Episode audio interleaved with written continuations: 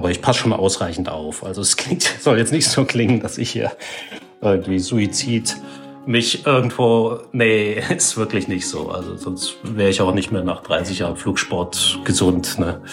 Aber also mit der Fotografie ist es schon so, dass man natürlich Risiken eingeht, aber da sind eher erfahrungsgemäß sind, sind die Models gefährdet und nicht der Fotograf.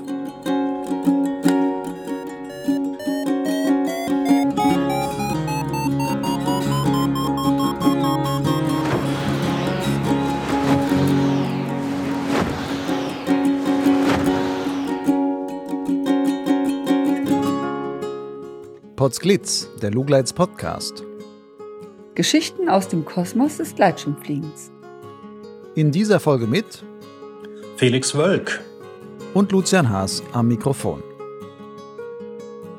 Wer immer mal wieder diverse Gleitschirmmagazine durchstöbert, deren Titelbilder bestaunt oder im Inneren nach abenteuerlichen Reisereportagen sucht, der wird, über eher kurz als lang, auf einen Namen stoßen.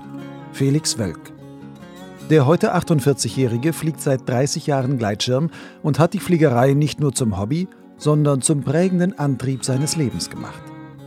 Felix ist Fluglehrer, Flugfotograf und vor allem auch Flugreisender, der schon auf und über allen nicht vereisten Kontinenten der Erde mit dem Gleitschirm unterwegs war, mancherorts sogar als Pionier mit etlichen Erstbefliegungen. Geschichten dazu gäbe es viele aber die lassen sich packender in Felix Reportagen nachlesen, von denen ich einige in den Show Notes zu dieser 80. Podcast-Folge auf Lugleits verlinkt habe. Mich interessierte mehr der Hintergrund. Was ist es, was ihn antreibt?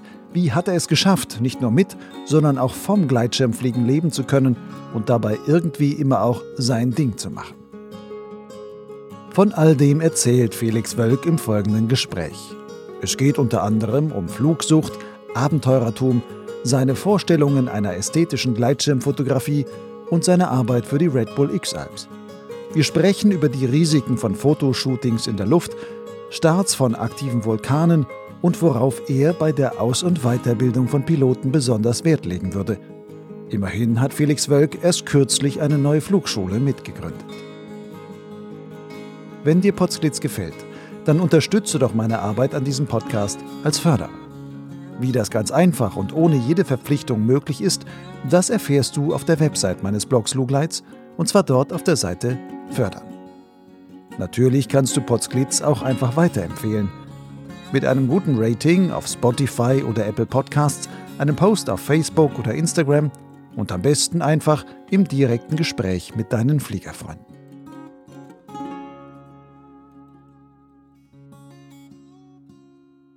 Felix, Definier mir mal den Begriff Flugsucht. Oh, ist ja gleich eine Denkaufgabe zu Anfang. Flugsucht. Ähm, na gut, kann ich natürlich aus meinem Leben gleich erzählen. Fliegerei hat mich definitiv gleich ziemlich süchtig gemacht. Das heißt, eine Sucht ist etwas, was man tut ähm, und dann alle anderen Dinge im Leben darunter leiden, würde ich mal sagen. Und so war das bei mir früher eben auch. Ne? Mich hat die Sache so begeistert, dass ich im Grunde alles andere, was ich bis dato gemacht habe, gelassen habe. Und dementsprechend kann man doch von der Flugsucht reden, würde ich sagen. Du hast mir so einen kurzen Lebenslauf geschickt und da steht sehr schön drin, deswegen bin ich überhaupt auf dieses Thema Flugsucht gekommen. Da steht drin 1995 Schreinerlehre, abgebrochen nach einem Jahr, da ich bereits flugsüchtig war und Zeit brauchte. Dann geht's weiter 1996, Landschaftsgärtnerlehre abgebrochen nach einem Monat wegen Flugsucht und Ausbeuterei der Lehrlinge. Ja. Und so. Also damals naja. war Flugsucht schon ein, ein bedeutender Bestandteil deines Lebens. Ja, das hat natürlich mein Leben gleich bestimmt, muss ich sagen. Ich hatte damals meine Schule beendet, so in München Gymnasium, Abitur gemacht und hatte danach dann im Grunde keine, keinen Plan, was ich so anfangen sollte. Und da dachte ich, jetzt mache ich erstmal, gehe ich erstmal fliegen. Da bin ich draufgekommen und äh, ja, dementsprechend hat mich natürlich so ein bisschen im Laufe der Zeit danach mein schlechtes Gewissen noch geplagt, dass ich irgendwie eine Berufsausbildung oder sowas noch schaffen sollte. Ne? Aber dazu kam es dann nicht. Ich habe das, wie du schon erwähnt hast, mit einer Schreinerlehre mal probiert und mit einer Landschaftsgärtnerlehre, aber es war einfach unerträglich. Ich konnte nicht jeden Tag von morgens bis abends einer Tätigkeit nachgehen und nicht fliegen fahren. Das war unmöglich für mich. Ganz abgesehen davon, dass Fliegen natürlich auch Geld kostet, auch damals schon. Und ich musste das natürlich auch bezahlen. Und naja, mit einer Lehre, damals 400 irgendwas Mark im Monat, wie sollst du da ein Fluggerät kaufen? Schwierig, ja. Also insofern gab es für mich keine andere Möglichkeit. Was hast du denn dann gemacht, um an Geld zu kommen? Ja, ich habe äh, gejobbt. Ich bin Fahrrad gefahren in München. Ich habe als Fahrradkurier gearbeitet im Winter, weil das ja keine Flugsaison war und ist in der Regel. Und bin dann in München im Winter als Fahrradkurier unterwegs gewesen und habe so mein Geld verdient. Das war ein ganz gutes Einkommen, muss ich sagen, damals. Aber natürlich auch ein recht anstrengender Job im Winter, acht bis zehn Stunden am Tag. Aber das Gute war, dass ich danach, nach den fünf Monaten Winterzeit, recht einigermaßen Geld hatte und dann konnte ich mir den ganzen Sommer freinehmen, um eben fliegen zu gehen. Das hat mir natürlich auch einiges gebracht, ne? weil zum Fliegen braucht man viel Zeit, man muss Flugstunden sammeln und die habe ich mir eben so genommen. Das war dieses Leben, was ich damals führte, ja.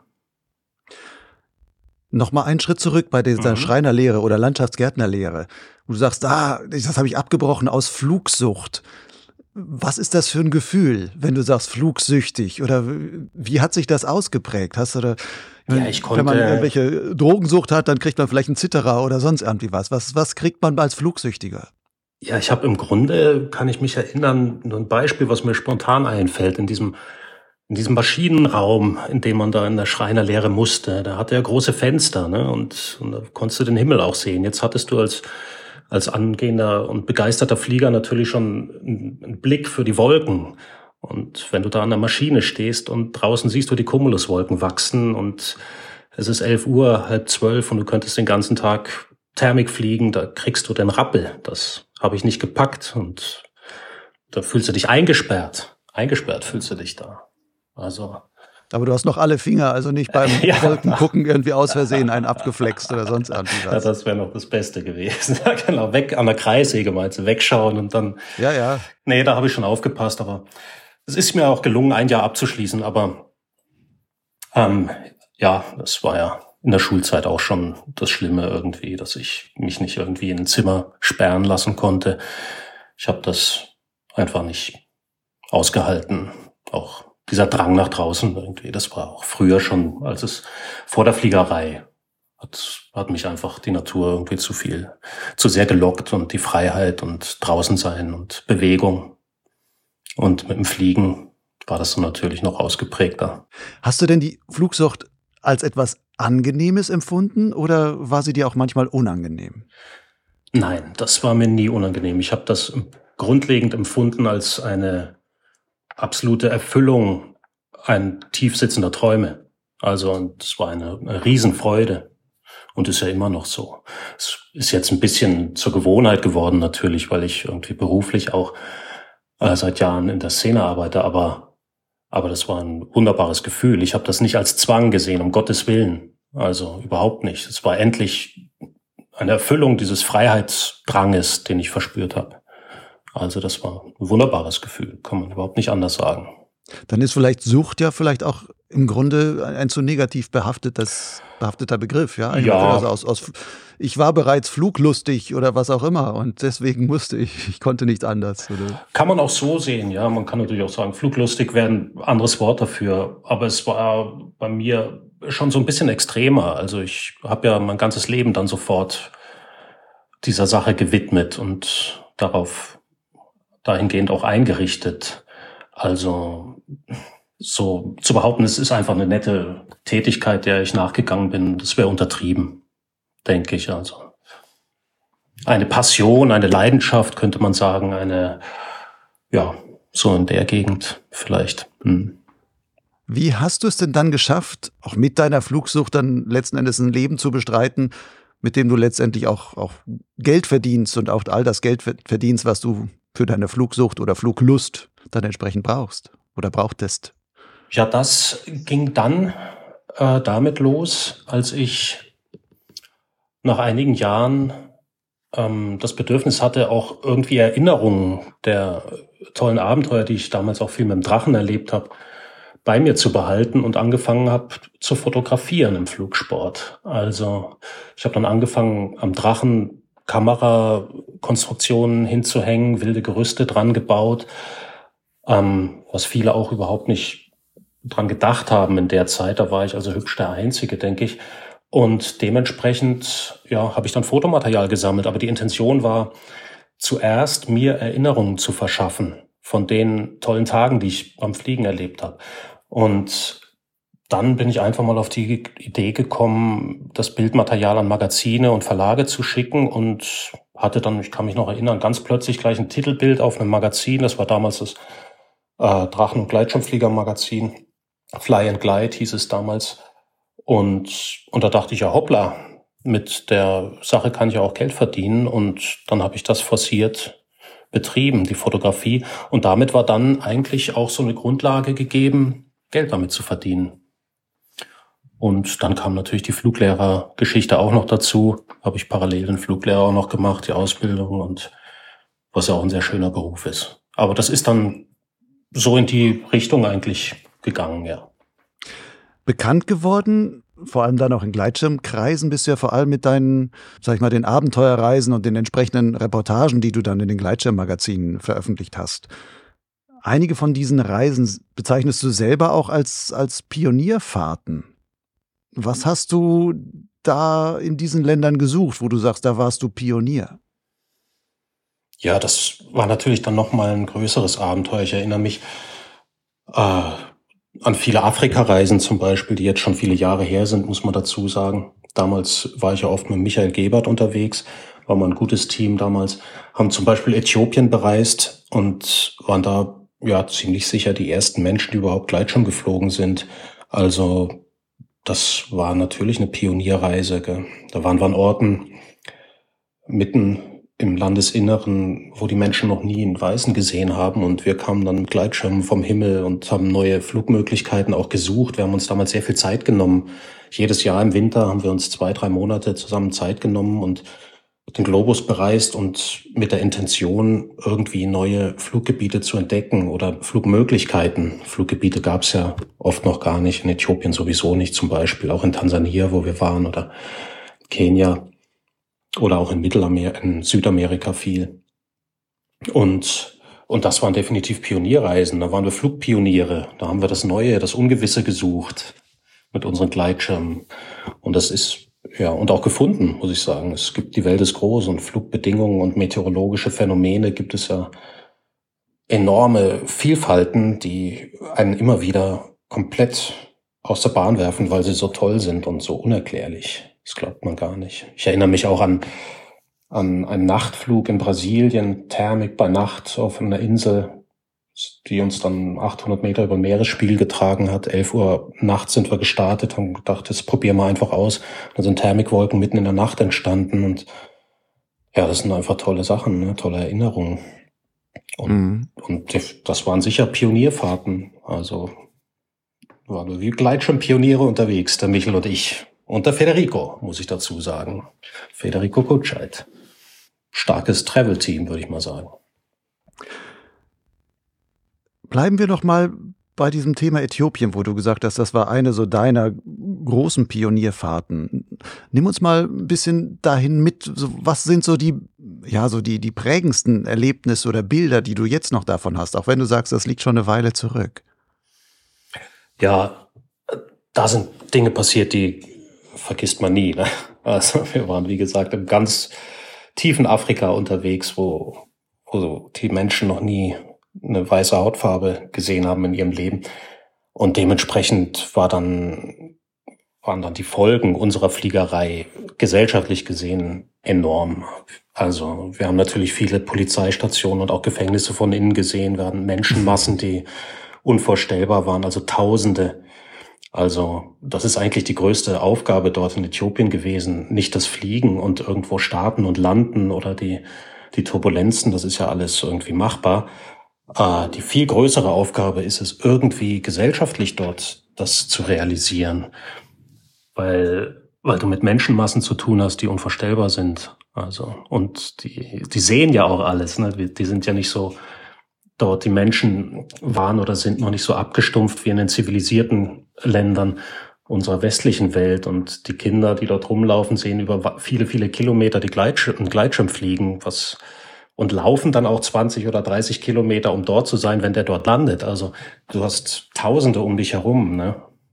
Und alle wollen dich anfassen. Es ist natürlich auch anstrengend. Du brauchst auch harte Nerven und brauchst auch eine gewisse Taktik, dass du zum Beispiel nach der Landung sofort so schnell wie möglich dein Equipment zusammenpackst, weil sonst ist ja alles zerfleddert und der Retter draußen und da fehlt ja so ein bisschen die, die Distanz, sag ich mal. Also schon das Bestreben da, so einen weißen Menschen, der vom Himmel kommt, auch anzufassen. Ne?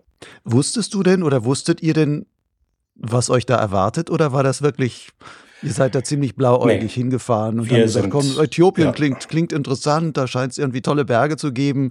Komm, lass uns da mal fliegen gehen und dann landet man beim ersten Mal und wird vom Mob quasi fast überrannt. Ganz genau so war es. Wir haben uns da, vor jedem Winter haben wir uns den alten Dirke Weltatlas aus der Schulzeit rausgezogen und haben ein bisschen geblättert und dann mit dem Zeigefinger auf irgendwas gedeutet und dann haben wir da die Reise veranstaltet.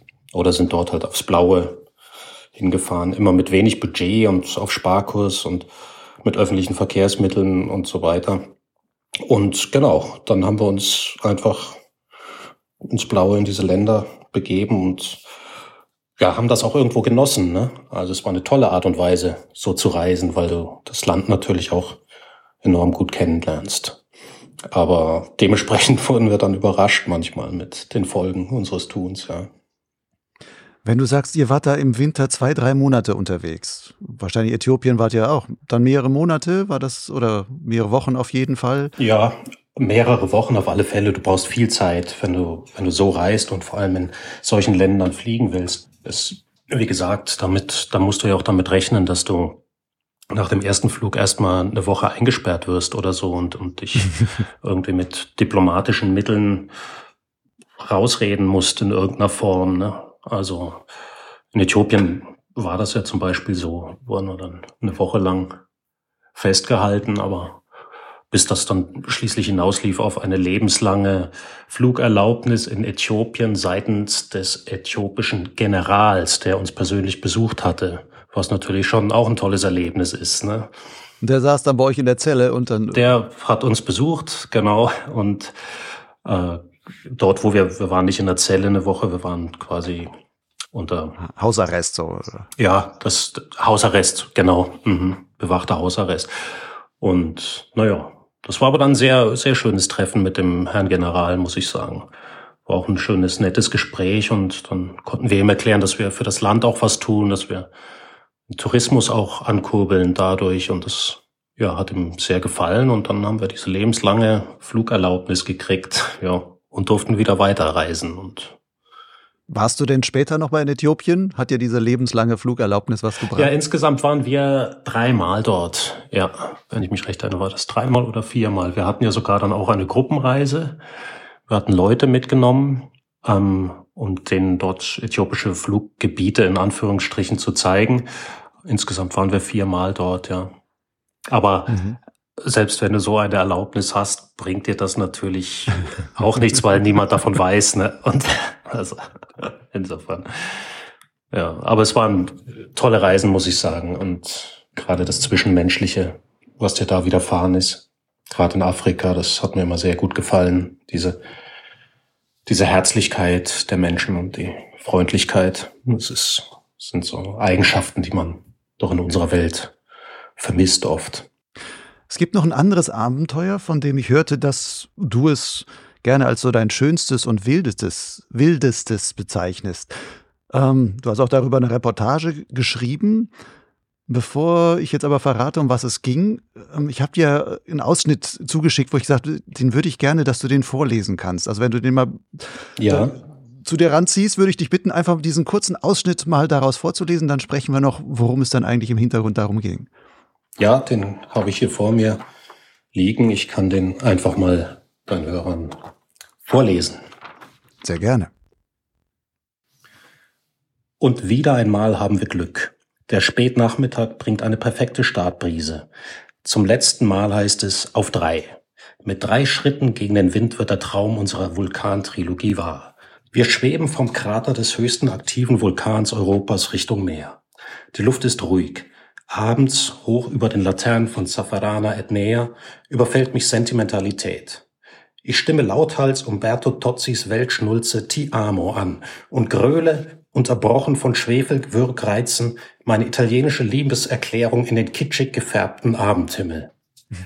Noch ein letzter Pendelschwung über den Bolzplatzzaun von Zafarana Etnea, ein paar jubelnde Kinder und der Erdboden hat uns alle wieder. Wir sind voll gepumpt mit Glückshormonen. Ein paar Augenblicke später. Wir können nicht fassen, was wir sehen. Der Ätna bricht aus. Genau dort, wo wir noch vor 45 Minuten standen. Eine tiefschwarze Rauchfontäne steigt rasant bis zu zwei Kilometer in die Höhe. Der Sabbia Nera, schwarzer Sand, wird morgen wieder die Straßen Siziliens bedecken. Das Monster lebt. Sehr schön. Diese Reportage hat als Überschrift Inferno. Um was ging es dabei? Also was war das für eine Reise? Ja, das war eine meiner schönsten Reisen, die ich jemals gemacht habe, muss ich sagen. Vor, das waren drei oder äh, vier Jahre ist es jetzt her. Und damals bin ich mit Tobias Böck, Fliegerkumpel von mir, ähm, aus dem Allgäu, wo ich dort, als ich damals dort noch lebte, mit dem Fahrrad ähm, von Deutschland, also Süddeutschland, über die Alpen bis durch ganz Italien bis nach Palermo gefahren. Und auf dem Weg haben wir die drei aktivsten Vulkane Italiens und damit auch Europas beflogen. Und das war der Vesuv bei Neapel, dann der Stromboli und die Insel Stromboli mit dem aktiven Vulkan Stromboli und zum Schluss eben der Ätna auf Sizilien, der zu der Zeit aktiv war wie Hölle.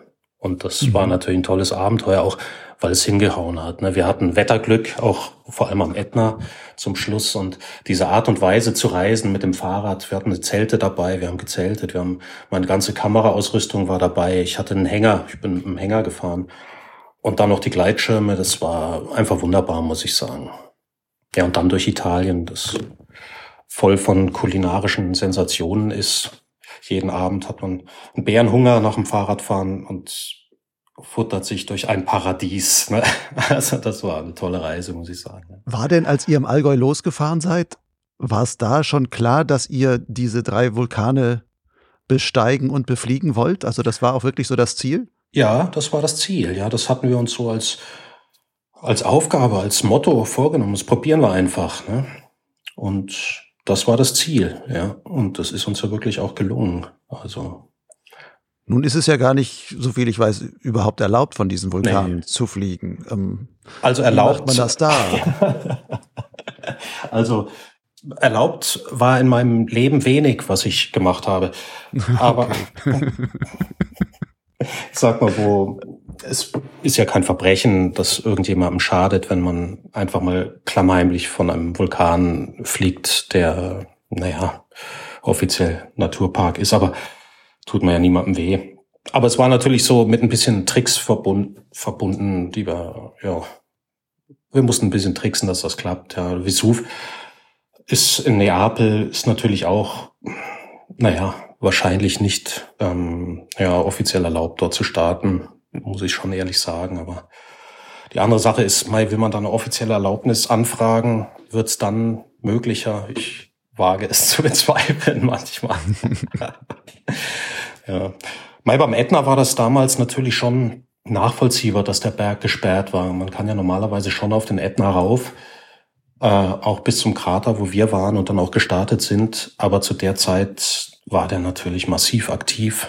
Also war die ganze Insel, ganz Sizilien, war schon auf dem Hinweg, als wir mit dem Fahrrad dorthin geradelt sind, mit dem schwarzen Sand bedeckt, also am Straßenrand mussten sie den schon wegschieben, weil der natürlich ganzen Wochen davor vom Himmel kam.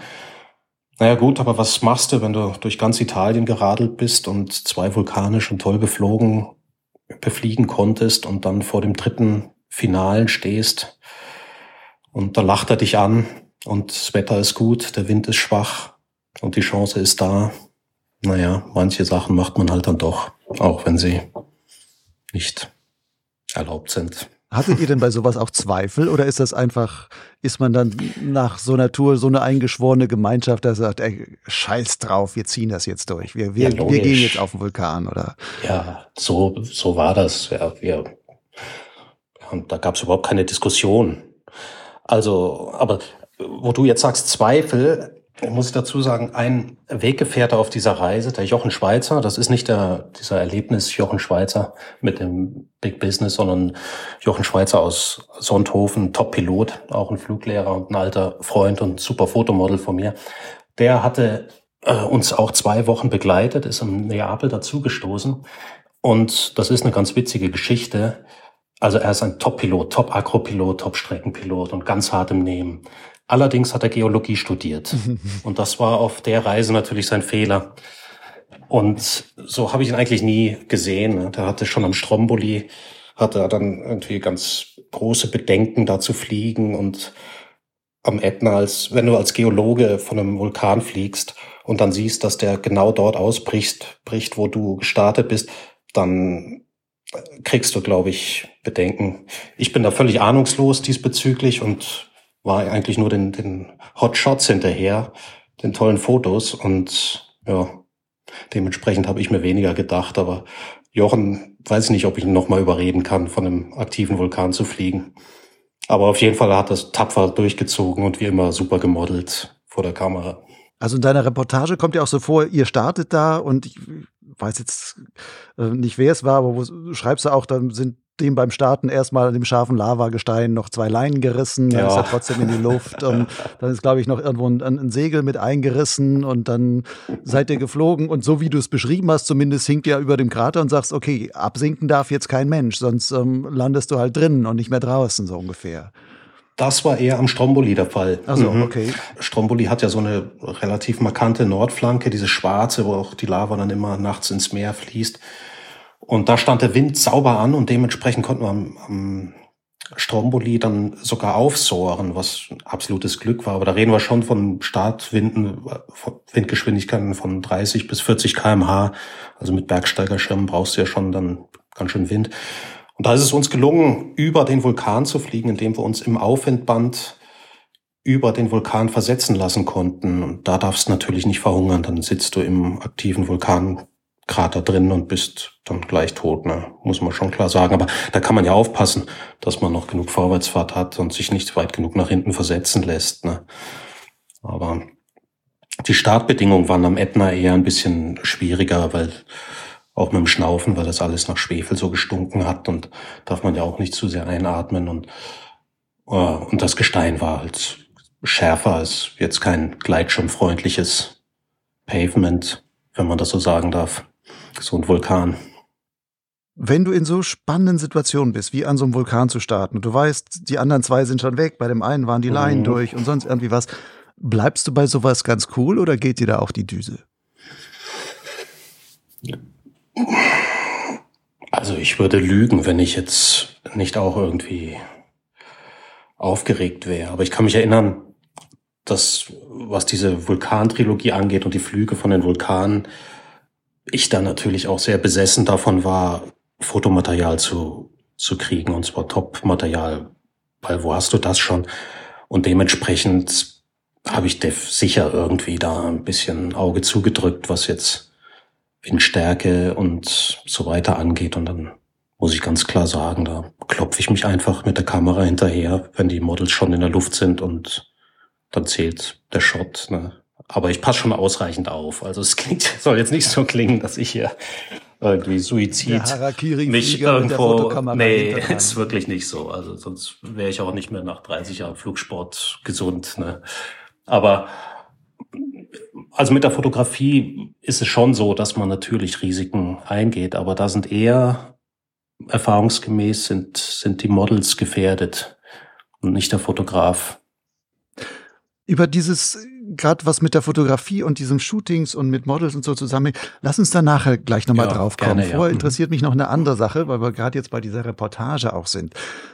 Du hast ja eben neben diesem Fotografie schreibst du auch viel. Also du lieferst immer quasi ganze Reportagen ab mit Bildern und auch von dir geschriebenen Texten. Und das nicht nur für Gleitschirmmagazine, sondern ich habe gesehen, du schreibst auch für andere Abenteuermagazine, also Outdoor-Magazine, wo du sagst, da lieferst du dann auch entsprechende Abenteuerreportagen ab. Was gibt dir in diesem ganzen Prozess das Schreiben?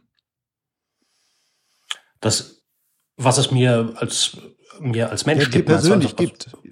Mhm. Also ist das, das, ist das Grunde, hilft dir das auch nochmal sowas zu ja, verarbeiten oder ja, sonst was? Ganz oder? genau. Also das ist eigentlich mit aus dem gleichen Grunde wie die Fotografie entstanden, dass ich diese Abenteuer, die ich erlebt habe und auch vor allem im Fliegen erlebt habe, dass ich die irgendwie festhalten wollte. Und so hat das eigentlich bei mir angefangen mit dem, mit dem Schreiben, dass ich mich einfach danach hingesetzt habe und eine Geschichte über das Abenteuer, was ich erlebt habe, geschrieben habe. Und und dann wurde das natürlich auch im Laufe der Zeit, sage ich mal, professioneller. Musste ich auch nach Richtlinien, nach redaktionellen Richtlinien und so weiter halten.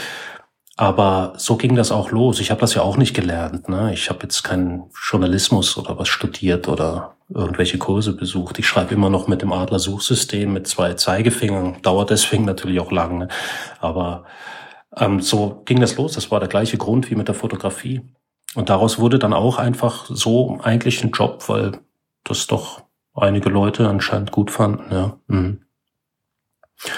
Wenn du jetzt guckst, was macht dir mehr Spaß, das Fotografieren oder das Schreiben oder so als Erinnerung für an solche Abenteuergeschichten? Eigen, oh, schwer zu sagen. Ähm, eigentlich das Fotografieren, aber das liegt daran, dass man mittlerweile beim Schreiben sich doch an viele Richtlinien eben halten muss, was grundsätzlich so nicht in meiner Natur unbedingt liegt. Ähm, das heißt Längenvorgaben. Längenvorgaben und natürlich auch äh, die Bedürfnisse oder der Sponsoren, die du natürlich dann auch hast und musst dann natürlich dann auch überlegen, was du alles schreibst und ja, mal ganz unter uns die Wahrheit ist ja nicht immer erwünscht, sage ich mal. Ne? Mhm. Also und dementsprechend ist das mit der Fotografie ein Stück freier. Das also ein Foto kannst du eigentlich immer veröffentlichen. Ich meine, da ist das gleiche Problem mit Sponsoren und so weiter und so fort. Aber und hast auch Richtlinien bei gewissen Fotojobs, können wir ja auch nochmal drauf zu, äh, drauf zu sprechen kommen. Aber was die Arbeit, die fotografische, dann auch ein bisschen weniger schön macht, muss ich auch dazu sagen. Aber grundsätzlich habe ich mehr Freiheiten beim Fotografieren.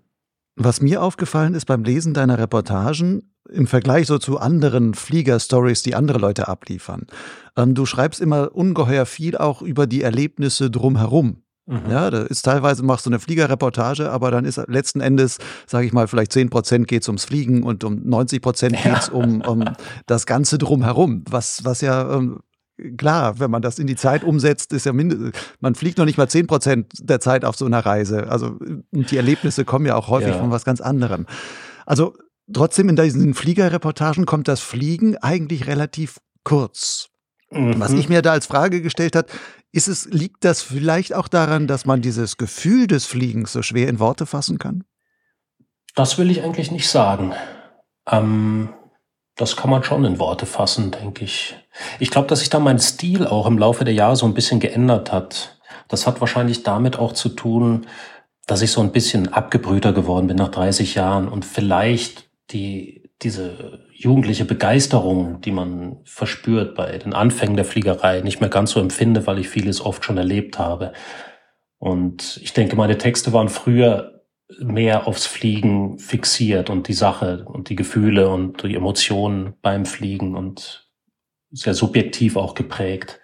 Und mittlerweile ist das definitiv so ein bisschen objektiver geworden, mit ein bisschen mehr Nutzwert und vielleicht weniger emotional und äh, ja, und dadurch, dass ich, ja, die Interessen sind vielleicht auch ein bisschen weiter gefächert bei mir mittlerweile und vielleicht ist auch deswegen so, dass verschiedene Themen in den Stories außer dem Fliegen auch noch angeschnitten werden.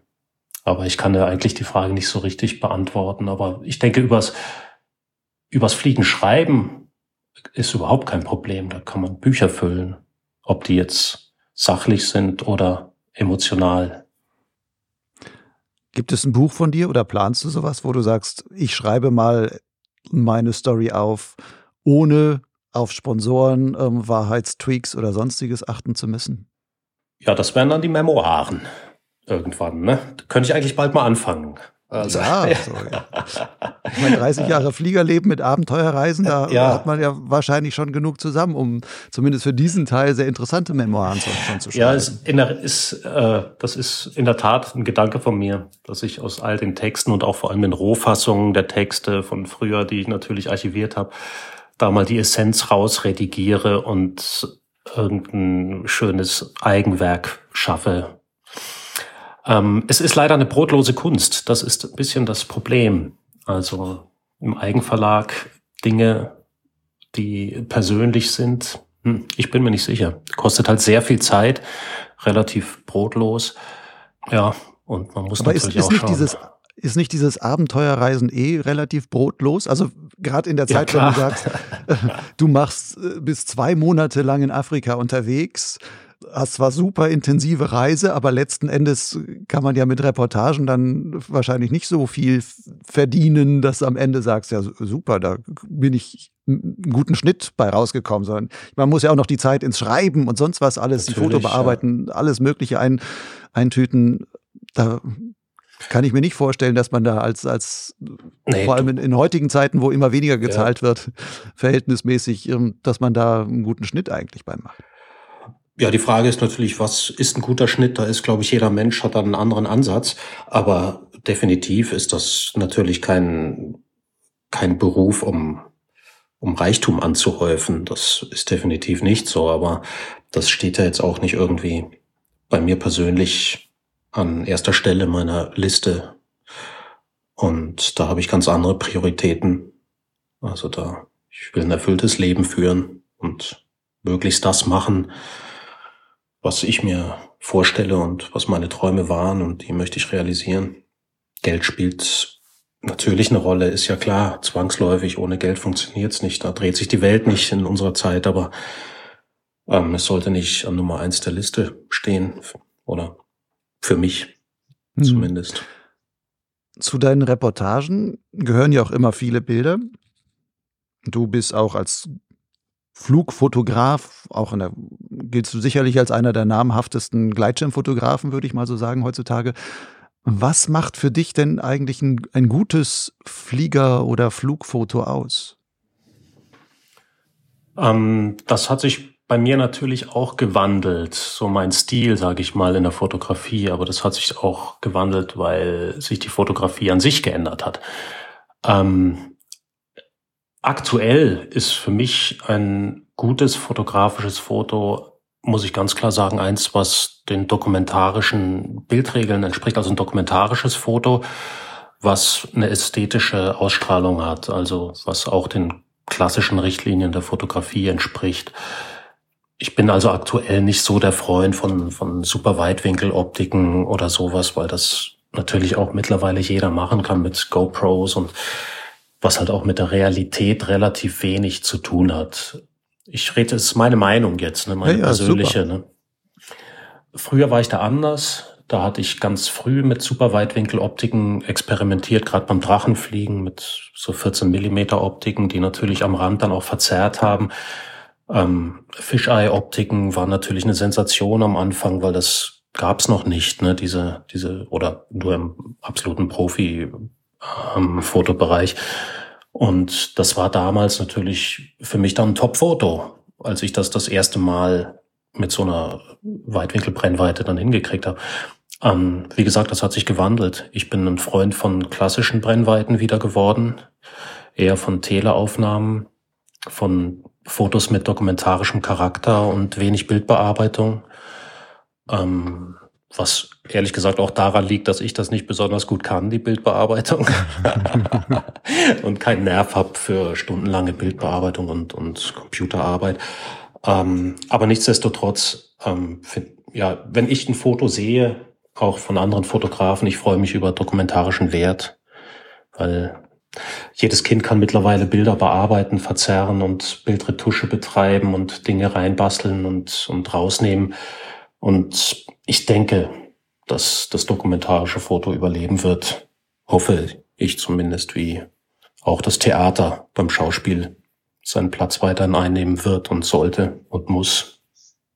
Jetzt sagst du immer dokumentarisches Foto. Wie viel von dem, was du fotografierst, du hast ja auch deine Auftraggeber vielleicht im Hintergrund und sowas, wie viel davon ist im Grunde trotzdem irgendwie geplant oder gestellt? Oder wie häufig ist es eigentlich ein letzten Endes dokumentarischer Schnappschuss? Mhm. Es ist sehr viel Planung. Also auch bei einem dokumentarischen Foto, wie ich es ähm, anziele, ist sehr viel Organisation und Planung und alles, also eine Vorarbeit dabei. Ich, wenn es das Budget hergibt, ziehe ich ja mit dem Team los, mit Top-Piloten. Das geht alles über Funk und ich habe eine Bildvorstellung und gebe die dann über Funk weiter und alle fliegen wirklich nur für die Kamera dann. Das erhöht natürlich auch dann die, die Resultate, die qualitativ hochwertigen. Und ich sag mal, meine Fotos haben einen, einen, wenn wir ehrlich sind, einen Look, denke ich, der dokumentarisch ist. Und es ist auch so. Es ist eine Tatsache, dass dieser Pilot in dieser Szenerie über diesen Gletschern fliegt und eine schöne Position hat, die aussieht, als ob er gleich in die Thermik einkreist und es ist Action im Bild und Bewegung ist. Also ich versuche Fotos zu machen, die aussehen wie eine Momentaufnahme, aber in Realität sind sie, sind sie durchstudiert mit Top-Piloten, mit einem Top-Team und geplant, weil du das anders gar nicht hinkriegst. Du kommst anders gar nicht an das Objekt so nah hin und so weiter. Du kommst gar nicht gemeinsam an den Ort auf dreieinhalbtausend Meter irgendwo in der Gletscherwelt, wenn du das nicht diszipliniert an einem richtigen Tag machst und, und durchorganisierst. Also es sind Fotos, wie gesagt, die dokumentarischen Charakter haben, auch dokumentarisch sind, weil die Action ja stattfindet aber der Weg dorthin ist nicht anders zu realisieren als mit einer in einem durchorganisierten Shooting mit guten Leuten. Du arbeitest als Fotograf ja auch ähm, bei den Red Bull X Alps und genau, bist dort der Leiter des Aerial Photography Team. Entschuldigung. Was genau macht eigentlich dieses Team oder was definiert dieses Team, Aerial Photography Team? Mhm. Und soweit ich es verstanden habe, gibt es ja da nicht nur Fotografen, sondern eben auch äh, Piloten dabei dann. Ja, das ist so. Ich bin ja bei, bei X-Alp schon immer Fotograf oder fast immer. Das sind jetzt, glaube ich, 15 Jahre oder sowas.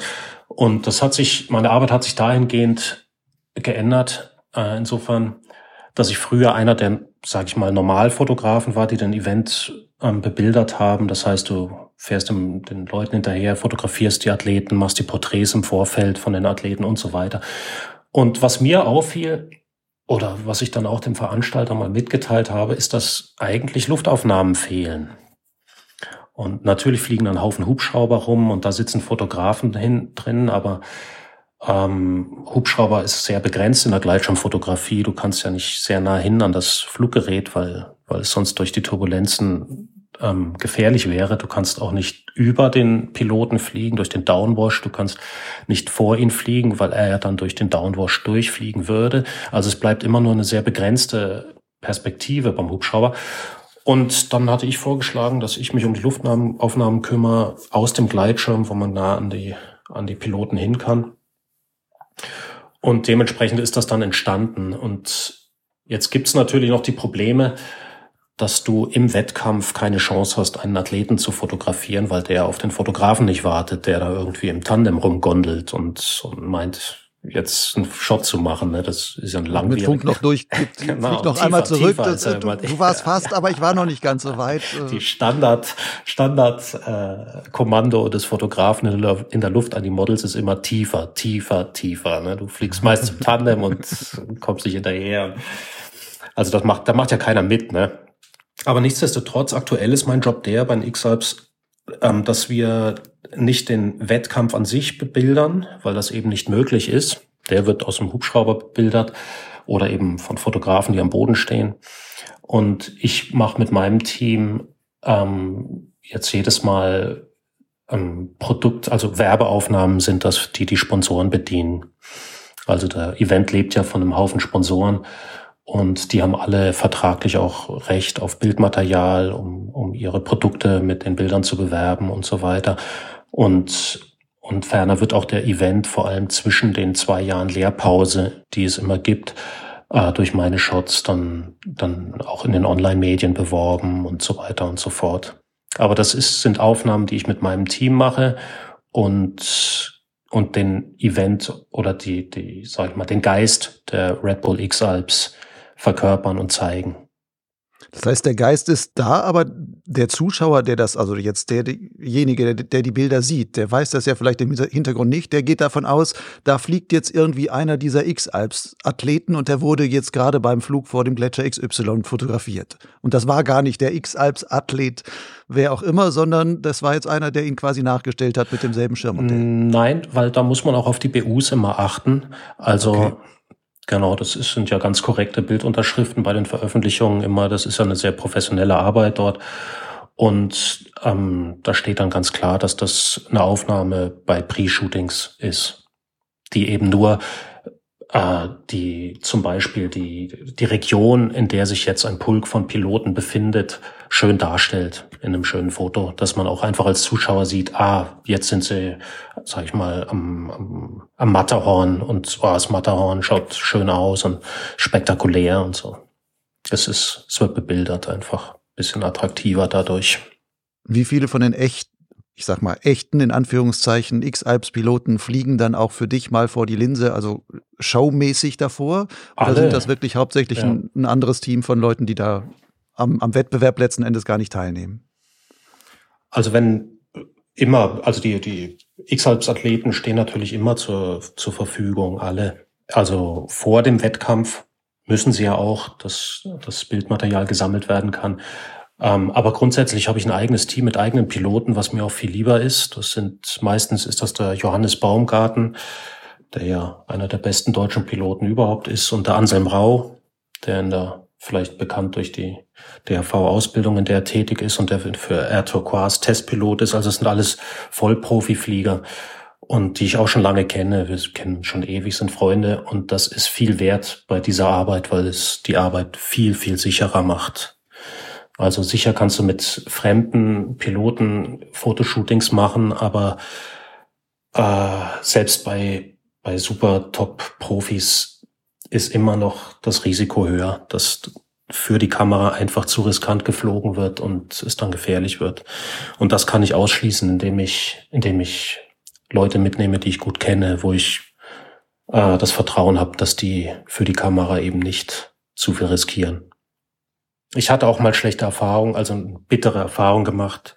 Ja, bei den letzten X-Alps ist doch jemand mal abgestürzt, der für dich geflogen ist. Nein. Habe ich das nein, falsch gehört? Ich hatte, ich hatte äh, nicht bei den letzten, ist niemand abgestürzt, um Gottes Willen, zum Glück. Aber ich hatte, ich hatte bei, bei Shootings schon mal einen Unfall und zwar auch einen schweren. Und also einer meiner Models. Und ja, das war auch ein, waren, ist alles wieder gut geworden, aber war schwer verletzt und ähm, ja, ist zum Glück wieder topfit jetzt, aber es war so ein, ja, war ein bisschen nachdenklich danach und also habe ich auch die Art und Weise, wie ich arbeite, definitiv geändert nach dem Erlebnis, weil das ist ja das Schlimmste, das Schlimmste, was passiert. Aber war das, war das in der Situation ja, zu viel Risiko? Also war das genau, zu viel genau. Pilotenrisiko, was der eingegangen ist für den Shot? Der war einfach zu ja, riskant? Oder? Genau so war es. Wir hatten uns, das war am, am Mont Blanc, wir hatten uns dann verabredet für ein Abendshooting auf dem Gletscher. Wir wollten am Abend mit der Seilbahn dann hochfahren und er war noch in der Luft und ähm, hatte ich gesagt, okay, treffen wir uns oben auf dem Gletscher. Er hat probiert hochzufliegen und top zu landen und dann war es so eine giftige Wetterlage mit einer Invasion drauf, wie es da oft der Fall ist. Und, und er hat dann einfach auf, ja, zu gewaltsam versucht, dieses, diesen Treffpunkt einzuhalten und hochzukommen und flog dann in, in übler Luft ganz nah am Hang, um durch die Invasion zu durchzukommen und, und das ist da Hochgebirge und felsig und und dann ist, ist er leider da in die Felsen rein und musste mit dem Hubschrauber geholt werden. Aber wie gesagt, es ist im Endeffekt gut gegangen. Aber er hat es einfach zu hart probiert für, um eben dem Fotografen zur Verfügung zu stehen am Abend am Gletscher oben. Ne? Und es war jetzt auch eben kein Pilot, den ich über Jahrzehnte schon kenne, wie das mit dem Anselm zum Beispiel der Fall ist. Oder mit dem Jochen Schweizer, der durch Italien mit mir geradelt ist. Oder auch der Baumi, der Johannes Baumgarten. Ne? Hm.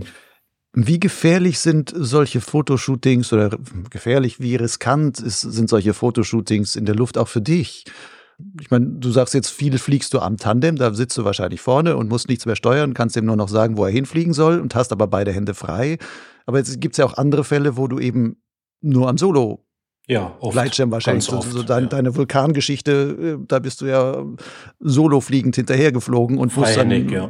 Mhm. alles freihändig machen und wahrscheinlich auch nicht immer in angenehmster Luft da Nee. unterwegs zu sein. Nee, ganz Hast du klar. da schon- Ja. ja, Entschuldigung. Hast du da schon mal ähm, auch riskante, negative, gefährliche Situationen für dich erlebt, wo du sagst, ach du Scheiße, oder am liebsten hättest du die Kamera fallen lassen oder was auch immer? Zum Glück ohne Folgen. Also richtig gefährliche Situation hatte ich beim Solo-Fotografieren zum Glück noch nicht. Aber es ist natürlich heikel, da brauchen wir überhaupt nicht reden. Um im Tandem zu fliegen mit der Kamera brauchst du grundsätzlich starke Thermik, sonst säufst du einfach weg den Models und anderen Schirmen gegenüber und dann wird's die für die anderen auch mühsam. Also du kannst dich nicht in eine Top-Position bringen, weil du einfach schlechter steigst. Und dementsprechend ist natürlich viel einfacher, wenn du mit einem leistungsstärkeren Flügel fliegst, aber auch umso gefährlicher, die Bremsen immer loszulassen. Fotografieren bedeutet komplett freihändig fliegen. Du musst ja auch innerhalb von Sekunden die Kamera einstellen und dafür brauchst du zwei Hände, ich zumindest. Also ich mache ja keine so Snapshots, sondern muss ja auch um Blende und Zeit und so kümmern, auch spontan mal. Und, und das heißt, da fliegst du immer in nah am Objekt, schaust durch die Linse, du hast eine andere Brennweite. Das heißt, du kannst die Dis Distanz zum Model natürlich auch nicht einschätzen, mit Erfahrung eben schon. Ne, wenn du eine Weitwinkellinse drauf hast, weißt du, es schaut weit weg aus, aber ist ganz nah. Und natürlich ist das eine heikle Angelegenheit. Mir ist aber noch nie was passiert, zum Glück. Ja. Ganz wichtig ist, dass man beim Solo-Fotografieren ein Gerät fliegt, was passive Sicherheit hat. Jetzt bringt aber, sage ich mal, ein Schulungsschirm da auch nichts, weil du dann keine Performance hast und, und nicht hinterherkommst. Ne? Also es muss ja auch irgendwie von der Leistung ein bisschen passen. Wenn du einen Zweiliner fotografierst, kannst du nicht mit einem ENA-Schirm äh, hinterherfliegen. Das schaffst du einfach nicht. Und Mhm. Mit was fliegst du dann hinterher? Ein C-Schirm oder? ja, ich aktuell fliege ich zum Fotografieren den Advanced Sigma 11, den neuen Sigma, weil den hatte ich sehr ausgiebig geflogen und auch fotografiert und habe den für für mich für sehr sicher erachtet, auch freihändig, also für einen C-Schirm muss man dazu sagen. Ne? Wir sprechen hier vom C-Schirm, soll jetzt nicht heißen, dass das ein Anfängerschirm wäre, um Gottes Willen, ne? aber für mich als sehr geeignet. Das heißt, du hast dir selbst bei Fotoshootings äh, noch nie wehgetan.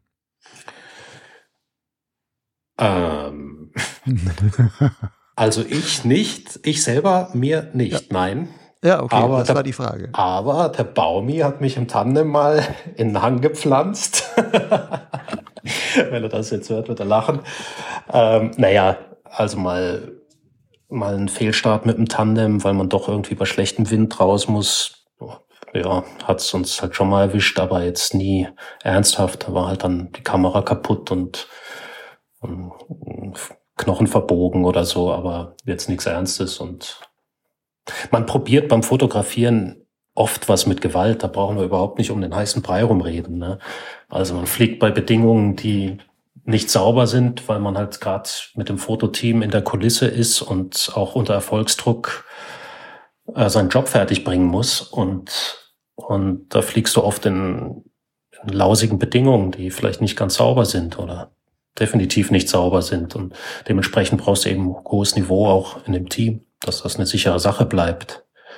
Und dann Das hat schon sowas, das Hm. hat schon sowas wie, wie, wie Stuntman-mäßig, klingt das so ein bisschen. Ja, klar, kann man so vielleicht vergleichen. Ich kann mich erinnern, eines der, also äh, in meiner Fliegerkarriere, die etwas jünger ist als deine und sowas. Wie, wie alt ist er denn? erinnern, ein- ich habe 2004 angefangen, also Ah, 2004, das- das, ist aber auch schon, ja, es hat, hat jetzt schon 15, einiges, aber 16 Jahre. ist trotzdem, äh, deine ist ja, glaube ich, schon noch mal mindestens zehn Jahre länger oder sowas. Auf jeden Fall das erste Foto, was ich, an das ich mich erinnere, was ich von dir gesehen habe, das war mal eine, so eine Fotoserie, das war gleich beim DHV dann mal ver veröffentlicht. Da hast du bewusst, hast mal eine, eine Baumlandung simuliert und du bist bewusst in eine hohe Tanne geflogen, die schneebedeckt war, glaube ich, noch so. genau. Und da habe ich damals gedacht, so, oh wow, das, das ist ja ein harter Kerl. Hast du noch häufiger so, auch noch so Stunts gebracht für irgendwelche Fotos? Ja, definitiv. Ich habe ja früher so Kurzfilme auch gemacht, damals mit, mit Michael zusammen. On the Run hieß der eine, da waren wir auf Lanzarote. Und dann hatte ich natürlich auch geschauspielert und musste, habe mir eingebildet, vom Drehbuch her einen Gleitschirmflieger, der es überhaupt nicht beherrscht, zu geben, schauspielerisch und ja, Startversuche bei 40 kmh Wind und über die Lava schleifen lassen im Rückwärtsgang und sowas waren da zu sehen. Das hat natürlich ein bisschen wehgetan, ne? Aber mei, für die Kamera macht man als Profi alles. Aber ja, die Baumlandung war gut. Das hat, war eine Idee mit, mit dem Burki damals. Da waren wir Skifahren am Brauneck und es hat gerade so schön geschneit. Und mit dem Burki kann man ja auch, mit Burkhard Martens, kann man ja auch mal gerne auf, auf dumme Gedanken kommen. Da haben sich gerade an dem Tag zwei gefunden und dann haben wir das realisiert. Habe ich gesagt, da fliege ich jetzt rein, weil die rieselt so schön ab, die Tanne. Und dann filmen wir das. und ist ja auch schön abgerieselt. Ne? Musst du ein bisschen mit einem Pendelschwung noch davor reinknallen und passiert ja nichts, wenn so, ein, so eine Tanne so verschneit ist. Da habe ich Freunde in Lenkries, die haben sich einen Spaß draus gemacht, dass sie mit Skiern an der Schanze in solche Bäume reingesprungen sind. Also Tanne ist nicht so schlimm. Aber ich habe einen Integralhelm an, dass halt nicht irgendwie ein Auge ins, ein Ast ins Auge geht oder sowas. Ne? Nun hast du gesagt, beim Fliegen, äh, nicht beim Fliegen, beim Fotografieren hast du dir selber noch nie wehgetan. Bist du denn ähm, ohne Fotografie beim Fliegen schon mal richtig abgestürzt? Ja, das blieb natürlich nicht aus, ja. Also ich habe viel Glück gehabt, muss ich schon sagen, gerade in der zu Anfang meiner Karriere. Es war aber damals auch noch eine andere Zeit. Also ja, ich bin mit dem Gleitschirm, hat's mich gleich am Anfang, so 94 war das, glaube ich, eineinhalb Jahre nach meiner Ausbildung, dachte ich, jetzt starte ich durch und werde Weltmeister und habe mir dann einen Prototypen gekauft für einen Haufen Geld, der mir auch verkauft wurde. Das muss ich auch dazu sagen. Das fand ich eigentlich sehr verantwortungslos damals. Und das war ein Harakiri-Gerät. Der hatte nie eine Zulassung bekommen und mit dem wäre es fast gewesen bei mir. Ich meine, ich war mit anderthalb Jahren, ich bin viel geflogen, hatte, hatte sicher auch Talent, aber war dem einem reinrassigen Prototyp aus den 90er Jahren ist kein Mensch gewachsen gewesen. Also glaube ich nicht mal ein Vollblut-Testpilot, weil das einfach Fehlkonstruktionen noch waren. Ne? Aber wurden halt einfach verkauft. Ne? Also das ist natürlich schon bin ich ehrlich gesagt immer noch ein bisschen sauer drüber, weil das hätte es auch sein können damals. Es war sehr, sehr knapp. Und naja, mit dem Drachen auch bei Kunstflugaktionen, aber das waren, war ehrlich, war mein Fehler. Da war ich für Red Bull mal für Filmaufnahmen so äh, Drachenflieger und Stuntpilot und sollte vom Heißluftballon starten und dann hatte ich meinen Drachen aber falsch rum, nicht falsch rum, im falschen Winkel aufgehängt. Der Winkel war nicht steil genug unter dem Korb, sondern flach und dann klappt's ja nicht, weil der, der Drachen nicht in den Sturzflug geht, sondern ähm, Takt. Oder? Ja, mhm. fällt erst und durch die Pfeilung gibt's dann dieses, dieses Drehmoment in die falsche Richtung, also nach vorne zu massiv und dann das ist wie so ein Papierschnipsel-Effekt und das ist dann eingetreten und dann takt der Drachen nach vorne und das ist mir passiert. Und, aber da konnte ich einen Retter noch schmeißen. Aber das war natürlich mein Fehler. Ich hätte mich da besser informieren müssen, wie man so einen so einen Start vom Heißluftballon angeht. Aber da waren wir halt einfach jung und wild. Das war damals mit dem Guido zusammen mit dem Guido Germann, der da auch an einem Ballon hing. Der ist aber sauber rausgekommen. Ja, äh, ich, sauber ist sauber auch nicht, aber er hat es geschafft. und eigentlich, ja genau, er ist zuerst gestartet neben mir und da habe ich gesehen, oh, wir, wir hängen ja total falsch. Aber das war eigentlich ganz interessant. Ne? Das würde ich heute auch nicht mehr machen. Ich habe ganz genau gesehen am Guido, wir haben uns beide falsch aufgehängt. Er auch flach, ich flach. Er startet und es sah aerodynamisch total unsauber aus. Er ist halt fast hat er sich überschlagen, war schon negativ und gerade noch hat sich der Drachen gefangen. Und dann hätte ich eigentlich die ganze Sache abblasen müssen. Ne? Ich hätte sagen müssen, nee, ich klingt nicht aus, wir hängen falsch. Aber das machst du als junger, begeisterter Pilot dann nicht. Ne? Du denkst, da schwören da die Ultraleichts um dich rum, die filmen dich alle, dann hängst du am Heißluftballon, bist für, für Red Bull unterwegs und denkst, jetzt startest du durch mit deiner Karriere und dann denkst du dir, es geht schon gut, ne? Also wenn ohne jetzt diesen Druck mit den Kameras und dem ganzen Ding, hätte ich gesagt, ne, wir gondeln jetzt irgendwo auf eine Wiese und ich starte hier nicht, ne? Und mhm. aber so dachte ich, ja, wird schon gut gehen. 3, 2, 1, Seilkappen und das war's, ist nicht gut gegangen. Aber das erfährt man auch erst, wenn man reifer wird, dass man da auch mal Nein sagen muss. Hast du denn später nochmal so einen Drachenstart am Ballon gemacht, dann mit richtig eingestellten Winkel? Oder war für dich die Lehre daraus, nee, sowas ist einfach zu riskant, man kann das nicht endgültig vernünftig berechnen, einstellen, was auch immer. Das lasse ich lieber. Nee, damals hätte ich das schon wieder gemacht, weil ich wusste ja, woran es lag. Also das, da hätte ich mich dann einfach richtig aufgehängt und dann hätte das auch geklappt, wie bei den ganzen Klippenstarts mit dem Drachen, die ich damals ja gemacht habe. Das ist einfach eine Winkelsache vom, vom Drachen, dass du da einfach die Nase runternimmst und nicht gerade raushupfst. Ne? Also musst einfach schon die Sturzflugvoreinstellung einnehmen bei der Klippe oder auch beim Start vom Heißluftballon. Aber es hat sich damals nicht, nicht ergeben, dass ich da nochmal irgendwie an einem Heißluftballon mit dem Drachen hing und hat mich dann, habe ich mich anders, anderweitig orientiert, wieder andere Sachen einfallen lassen. So. Hm. Fliegst du heute eigentlich noch Drachen oder bist du ganz auf Gleitschirm umgestiegen? Ich bin eigentlich ganz umgestiegen, muss ich sagen. Also mein letzter Drachenflug war vor vier Jahren, was echt ein bisschen schade ist, weil es war ja doch irgendwie mein ganzes Leben lange Zeit. Oder lief parallel oder war eigentlich die Hauptsache auch vor dem Gleitschirmfliegen. Es lief immer parallel bei mir. Ja, es hat sich einfach jetzt so komplett zum Gleitschirmfliegen gewandelt eigentlich. Mhm. Aber ich will jetzt nicht sagen, dass ich ganz aufgehört habe. Ich werde immer wehmütig, wenn ich, wenn ich Drachenflieger sehe. Und ich habe auch noch meinen äh, turmlosen Drachen, meinen Wettkampfdrachen. Packe ich irgendwann wieder aus. Schön. Machen wir jetzt zum Ende hin noch mal einen kleinen Themenwechsel. Du hast ja kürzlich zusammen mit äh, Reini Vollmers noch mal eine eigene Flugschule gegründet, ja, Prealpi. Ja. Ähm, warum startest du jetzt nochmal eine Flugschule? Also was reizt dich an so einer Aufgabe? Weil es ein schöner Beruf ist, Fluglehrer. Ich habe ja mein Leben lang, eigentlich 20 Jahre sicher, als Fluglehrer schon gearbeitet. Und also immer wieder. Und irgendwann hat man das Bedürfnis, nicht mehr als Flugschüler für jemanden zu arbeiten. Das spielt sicher auch eine, eine Rolle, dass man doch auch einiges an Erfahrung gesammelt hat und gewisse Dinge was Ausbildung angeht, auch anders sieht als andere Schulen und das meint, selber besser machen zu können. Das spielt sicher auch eine, eine Rolle. Und also ich bereue es überhaupt nicht. Es ist natürlich so ein bisschen Verwaltungsaufwand, der auf uns zukommt, aber mit dem Reini, Reini Vollmert, das ist ja wirklich auch ein ganz erfahrener Flieger, eine Ikone. Viele werden ihn kennen, der schon ewig fliegt und auch geschäftliche Erfahrung hat ist das, glaube ich, eine ganz gute Kombination oder es läuft sehr gut an, auf alle Fälle.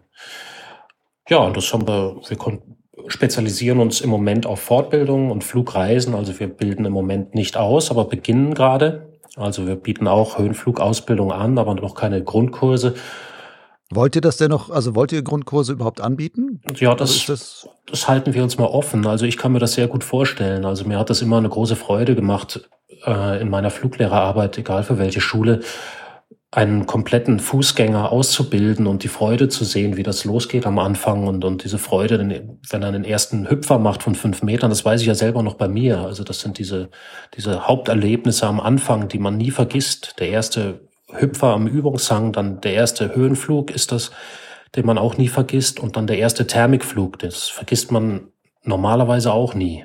Also wenn man ein Flieger ist und, und Begeisterung hat für den Sport. Und, und dann kommt der erste Streckenflug noch dazu. Das sind eigentlich so diese vier Grundpfeiler. Der Hüpfer, Höhenflug, Thermikflug, Streckenflug. Und, und die Begeisterung, die man selber auch irgendwie erfahren hat damals, wir hatten ja am Anfang von meiner Begeisterung auch gesprochen, die weiß ich ja noch. Ne? Und wenn man das dann sieht und weitergeben kann, ist ein schönes Gefühl. Also ich finde den Beruf Fluglehrer einen, schönen Beruf, muss ich ganz klar sagen. Also in allen Belangen. Also das auch, auch diese, dass man Verantwortung übernimmt. Es gibt immer weniger Berufe heutzutage, wo Verantwortung übernommen wird. Man gibt sie ab. Niemand will mehr Verantwortung übernehmen. Das ist eine traurige Entwicklung meines Erachtens. Und als Fluglehrer bleibt dir nichts anderes übrig, Verantwortung zu übernehmen. Und ich mache das auch gerne. Und das müssen auch in der heutigen Zeit Menschen tun.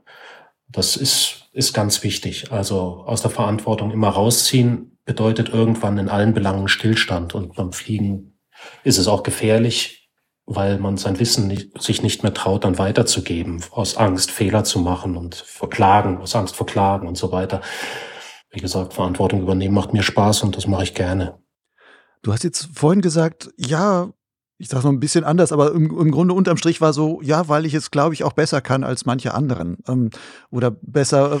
Äh, das soll jetzt nicht irgendwie, um Gottes Willen, so arrogant klingen oder so. Daraus aber, ja. hervorgehend die Frage, besser machen heißt ja auch irgendwie erstmal anders machen. Also was, wie gehst du anders an äh, eine Ausbildung heran, als es vielleicht so viele andere Schulen machen würden? Oder wo denkst du, wo müsste eine Ausbildung vielleicht anders laufen, als sie im Alltag so häufig gemacht wird?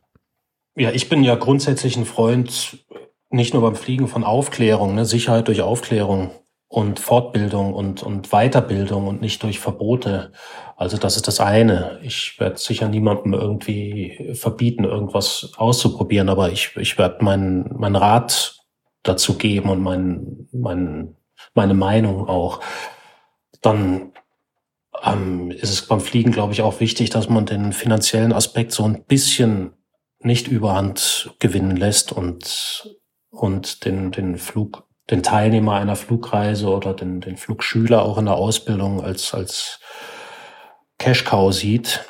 Das ist sicher nicht mein, mein Motiv. Das kann ich auch irgendwie nicht verantworten mit, mit, mit der Sicherheit und der Zukunft eines Piloten. Also, also Wissen und Übung ist Sicherheit. Ich, wir versuchen, dass die Leute viel Flugzeit kriegen. Das ist das, was zählt. Viel Thermikflugzeit auch kriegen, weil das macht besser und sicherer und, und bildet fort. Es ist ja nicht die Fluganzahl, es sind die Flugstunden. Und Reini ist ja zum Beispiel auch ein wandelndes Flugsportlexikon. Er ist theoretisch topfit was ich nicht so bin, ich kenne mich ja, muss ich ganz klar sagen, mit den theoretischen Themen wie, wie Luftrecht und, und Navigation bin ich jetzt nicht das Ass. Ne? Ich bin ein Mann der Praxis, aber wir ergänzen uns da sehr gut. Das heißt, du bist mehr so der Bauchflieger. Ja, kann man so sagen. Also ich habe mir mein Wissen mit den Augen und, und mit der Praxis angeeignet. Ich habe keine Bücher gelesen. Ich habe sicher gute Leute damals gefragt und auch gute Leute als Mentoren gehabt, wie damals zum Beispiel der Karl Reichecker, der Italiens bester Drachenflieger war und meiner Meinung vielleicht sogar noch ist. Ja.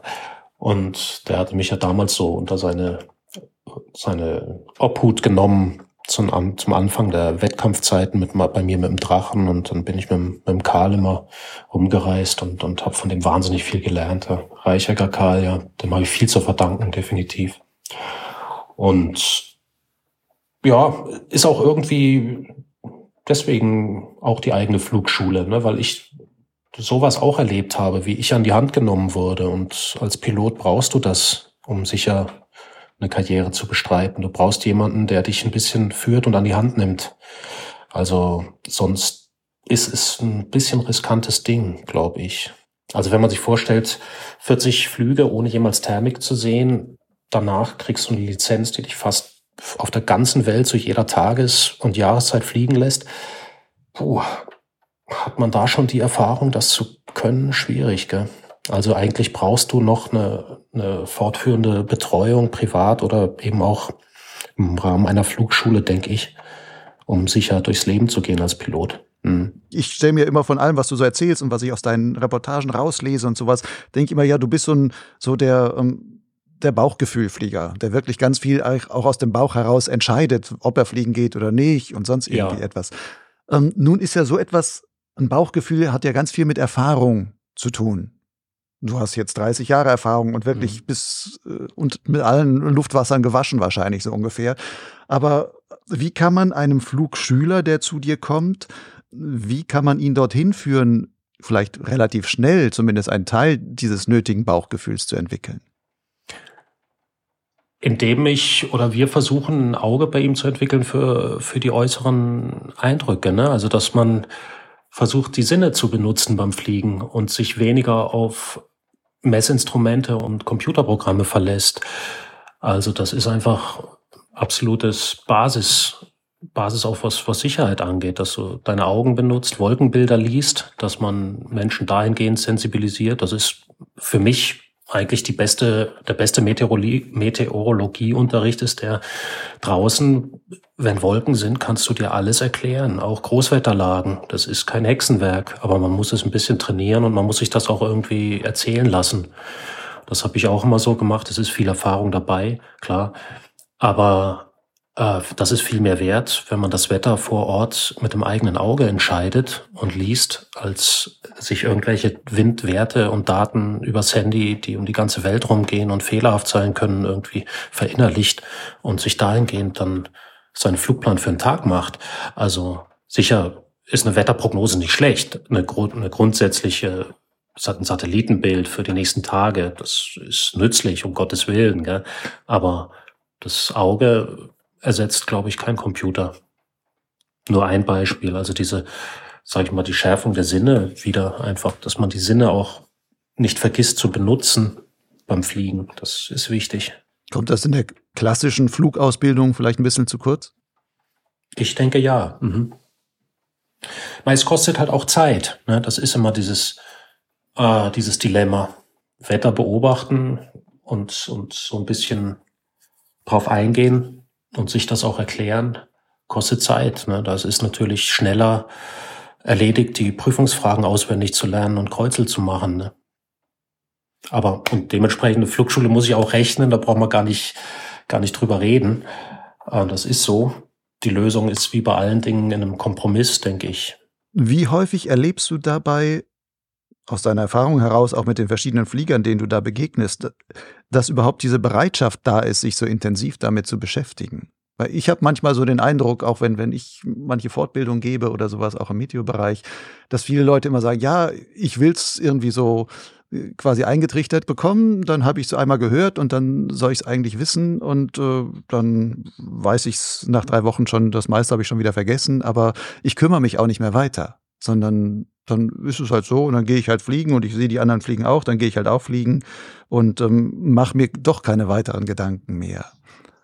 Ja, das ist, das ist durchaus, äh, diese Entwicklung ist durchaus zu beobachten, ja. Also, dass da das Interesse vielleicht gar nicht mehr so da ist in der heutigen Zeit. Ich, ist immer schwer zu sagen, ob es früher besser war. Was heißt besser, ne? Anders halt. Aber es ist so ein bisschen eine Unmündigkeit vielleicht größer geworden in den letzten Jahren. Dieses Verantwortung auch abgeben, was wir vorhin schon hatten, und nicht selbst übernehmen, ist auch so eine Sache. Ne? Man verlässt sich drauf, dass der Schirm mit der Klassifizierung einen sicher runterbringt. Man fragt gar nicht groß nach, ob das nicht so sein könnte.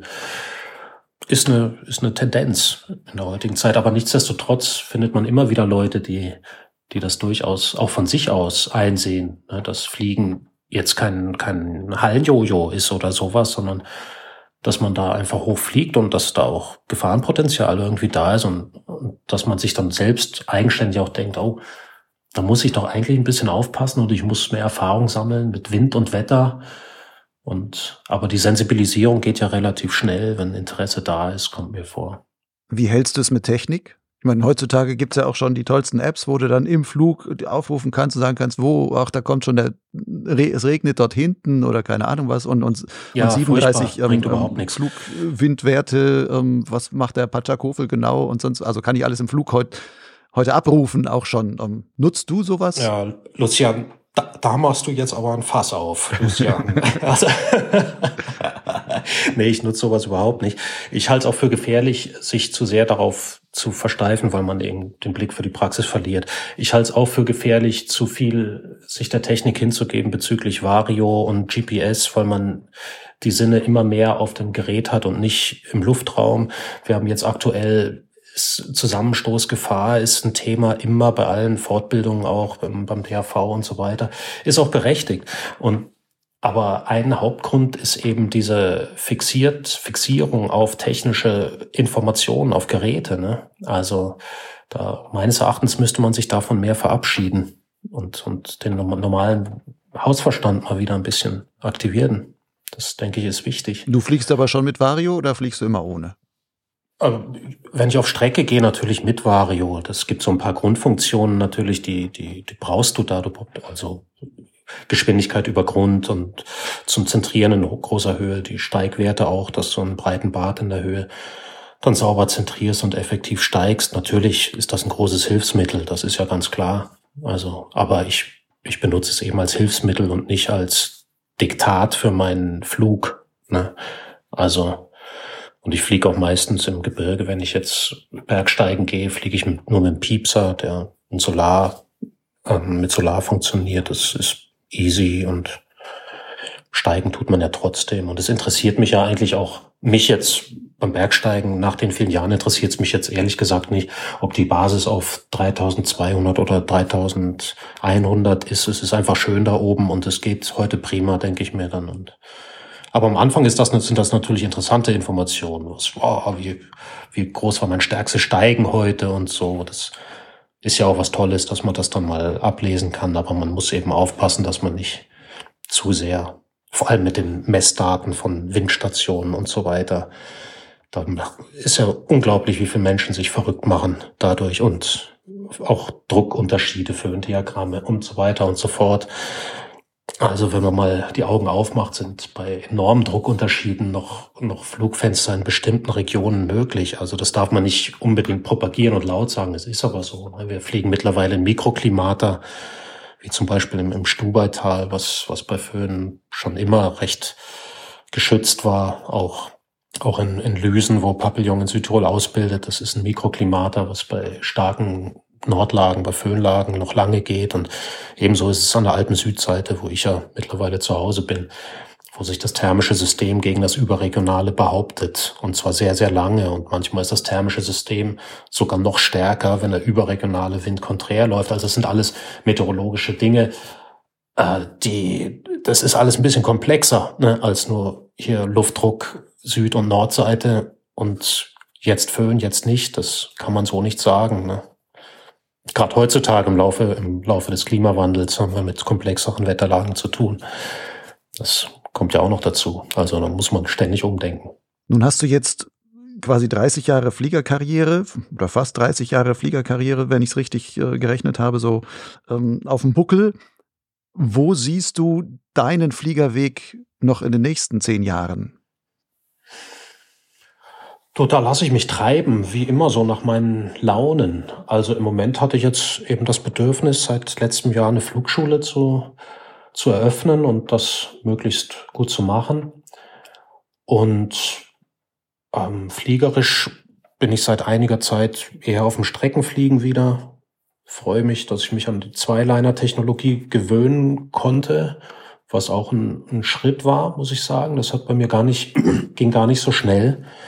Also nach den vielen Jahren, weil man ja, weil das eine ganz neue Konstruktion ist, eine Zweiliner fliegen und mit den Handles im Grunde auch aktiv fliegen, das ist eine, hieß bei mir zumindest, meine ganzen Instinkte auch umzutrainieren. Also da musste ich mich wirklich mir selber so eine Art Trainingsplan auferlegen, dass ich da nicht immer reflexmäßig an die Bremsen greife, sondern an Handles bleibt. Ne? Das, aber und dementsprechend interessiert mich das sehr im Moment. Also im Grunde Zweiliner bei allen Bedingungen überall hundertprozentig sicher auf Strecke zu fliegen, ist eigentlich so das, woran ich gerade arbeite. Also auch effizient zu fliegen heißt auch schnell und beschleunigt zu fliegen, ne? also auszufliegen, so ein Profil. Wo du jetzt gerade Zweiliner ansprichst und diese Handles und sowas, die waren ja früher mal die Zweiliner, das waren nur die Wettbewerbsschirme. Mittlerweile geht das ja bis runter in, in die High-B-Bereich, wo es dann jetzt die zwei, zweieinhalb Liner ja. gibt, die aber von der Steuertechnik her im Grunde schon fast so gesteuert werden wie, wie so ein Zweiliner. Mhm. Ähm, ist da nicht eigentlich auch quasi Ausbildungsbedarf nötig? Weil die Leute kriegen jetzt, sie kaufen sich solche Geräte, kriegen die einfach frei käuflich. Ja. Aber in der Schule lernen sie nie, wie man mit so einem Ding eigentlich oder wie man das vernünftig macht und da, sondern das ist ja alles, jeder muss da so ein bisschen Learning by Doing machen bei der ganzen Geschichte. Ja, das ist definitiv so, ja. Mhm. Da hat sich in der Entwicklung so viel geändert und man müsste das vielleicht schon ein bisschen anpassen, ja, auch schon von Grund auf. Ich hatte mal ähm, letztes Jahr in Kolumbien meinen Freund Paul Tackerts besucht, den, der ist ja sicher ja, ein Begriff. Der Paul Tackerts ist ein Akro und vor allem Streckenflieger. Und der meinte, die Zukunft irgendwann des Gleitschirmfliegens überhaupt wäre nur noch die Steuerung mit den hinteren Tragegurten. Es würde keine Bremsen mehr geben. So eine Vision. Kann man jetzt erstmal so im Raum stehen lassen. Aber so ganz abwegig ist das nicht, weil es einfach ein effektiverer Weg den Gleitschirm zu fliegen ist. Ne? Also das ist schon im Kommen und dementsprechend ist sicher irgendwie dann auch Bedarf, da ein bisschen aufzuklären. Mhm. Das ist aber jetzt nichts, was ihr als Präalpi bisher an, anbietet, Nein, dass ihr sagt, wir, wir bieten den ähm, BC zwei, zweieinhalb Liner Steuerkurs anbietet oder sowas. Das ist eine Idee, die, die schreibe ich mir jetzt mal auf. Das ist vielleicht, warum nicht? Aber wir haben das noch nicht jetzt im Plan. Nein. In der Regel, ich meine, wir bilden äh, in unserer Schule natürlich auch nicht nur Profis aus. Das sind, sage ich mal, Durchschnittspiloten, Hobbypiloten, die halt auch den sicheren Rahmen brauchen. Insofern sind jetzt da keine Piloten, die mit zwei Linern am Start stehen, in der Regel. Noch nicht. Schauen wir mal, was kommt. Ja. Nö, das nicht. Aber die Entwicklung geht ja schon dahin, dass man sieht, also diese Steuertechnik zumindest, so, dass sie vorgesehen ist, die dringt ja immer weiter in die unteren Klassen auch drin vor. Es gibt jetzt auch schon so mit B, äh, so, so ein Triple Seven Night 2, der hat auch schon äh, eine voll ausgestattete CB-Steuerung mit, mit Umlenkung und sonst was alles, dass es möglich leichtgängig auch ist und so, wo man auch wirklich sagen kann, okay, wenn man es nicht nutzt, hat man eigentlich störende Gebamsel am, am Tragegurt und muss sagen, das ist eher ja, kontraproduktiv, wenn es also ein Pilot gar nicht nutzt. Aber wenn er es nutzt, dann sollte er wissen, wie er dann damit umgeht oder wie das, wie das Ganze so geht. Aber mhm. da wird man, was ich so mitkriege bisher, ähm, ja nicht an diese starke technische Entwicklung so herangeführt. Also da sehe ich, sehe ich durchaus ja, ähm, Nachschulungsbedarf sicherlich mhm. bei einigen. Oder was heißt Schulungsbedarf? Einfach Trainingsbedarf. Und wo man vielleicht in manchen mhm. Sachen mehr lernen, also auch mit ein bisschen nur Anleitung wahrscheinlich äh, schneller sich an solche Sachen herantasten würde und dann auch mehr mitkriegt, was, wo es auch vielleicht wirklich sicherheitstechnischen Vorteil ist, damit dann letzten Endes zu fliegen. Ja, da ist mit Sicherheit, wäre vielleicht auch mal äh, interessant, das weiterzugeben an, an Leute, die sich halt so Lehrpläne auch ausdenken. Das ist sicher ein guter Hinweis, mal mit dem Anselm sprechen und mit ja, Peter. Du hast ja da auch die Kontakte rein. Anselm, guter Freund von dir, also Quatsch mal mit dem auch darüber, vielleicht passiert da ja was. Felix, ich danke dir für dieses super interessante Gespräch. Ja, danke dir. Wird damit mhm. zum, en zum Ende kommen. Ähm, tolles Leben, was du da schon geführt hast mit allen ähm, super Erfahrungen und, und international. Wir hätten sicherlich auch drei Stunden sprechen können, weil du warst in so vielen Ländern schon unterwegs und hast so viele Abenteuer da jeweils erlebt. Vielleicht machen wir das einfach zu einem späteren Zeitpunkt nochmal, lade ich dich nochmal ein und dann gehen wir nochmal auf ein paar andere deiner super Abenteuer da noch ein. Ja, gerne. Mich hat's gefreut. Dann wünsche ich allen, die hier zugehört haben, eine schöne Fliegerkarriere und immer weiter lernen, aber in kleinen Schritten, sage ich ja immer. Ein Schritt zu groß kann einer zu viel sein. Aber auch nicht stagnieren, sondern immer weiter lernen dann wird man sicher ein guter Pilot. Der ein Schritt zu groß ist meistens ein, ein mindestens ein emotionaler, wenn nicht zwei emotionale Schritte zurück und dann traut man sich erstmal ähm, lange Zeit wieder nicht so viel. Ja. Und da muss man sicher aufpassen. Ganz genau. Gut, Felix, danke dir fürs Gespräch. Bis demnächst. Dank euch und auf bald auf diesem Kanal. Ciao, ciao. Potsglitz gehört als Podcast zu meinem Gleitschirmblog Lugleitz. Dort findest du auch die Show Notes zu dieser Folge Nummer 80 Inferno mit Felix Wölk. Dazu gehören wie immer auch etliche weiterführende Links. Lugleitz steht völlig werbefrei im Netz und zwar unter lugleitz.blogspot.com. Lugleitz schreibt sich L-U-G-L-I-D-Z. Wenn du gerne Potsglitz hörst, dann empfiehl den Podcast doch weiter. Zum Beispiel mit einem guten Rating auf Apple Podcasts oder Spotify, einem Post auf Facebook oder Instagram oder am besten einfach im direkten Gespräch mit deinen Fliegerfreunden. Noch mehr kannst du Potsglitz und Lugleitz helfen, indem du mich und meine Arbeit finanziell unterstützt als Förderer. Dafür gilt eine ganz einfache Regel. Gib so viel, wie du für richtig hältst, beziehungsweise was dir so ein Angebot wert ist. Das kann ein einmaliger oder auch ein wiederkehrender Förderbeitrag sein. Damit trägst du in jedem Fall dazu bei, dass ich Potsglitz und Lugleitz auch in Zukunft unabhängig und werbefrei halten kann. Wenn du unsicher bist, welche Summe vielleicht angemessen wäre, dann habe ich hier einen ganz unverbindlichen Vorschlag. Wie wäre es mit einem Euro pro Podcast-Folge und zwei Euro pro Lesemonat auf Lugleitz? Selbst zusammengerechnet ist das immer noch günstiger als die Abogebühren eines klassischen Magazins. Natürlich kannst du gerne erst ein paar Folgen hören und über Monate hinweg Lugleitz lesen und erst später einen gesammelten Förderbeitrag leisten. Zahlungen sind ganz einfach per PayPal oder Banküberweisung möglich. Alle nötigen Daten findest du auf meinem Blog Lugleitz und zwar dort auf der Seite Fördern. Bis zum nächsten Mal.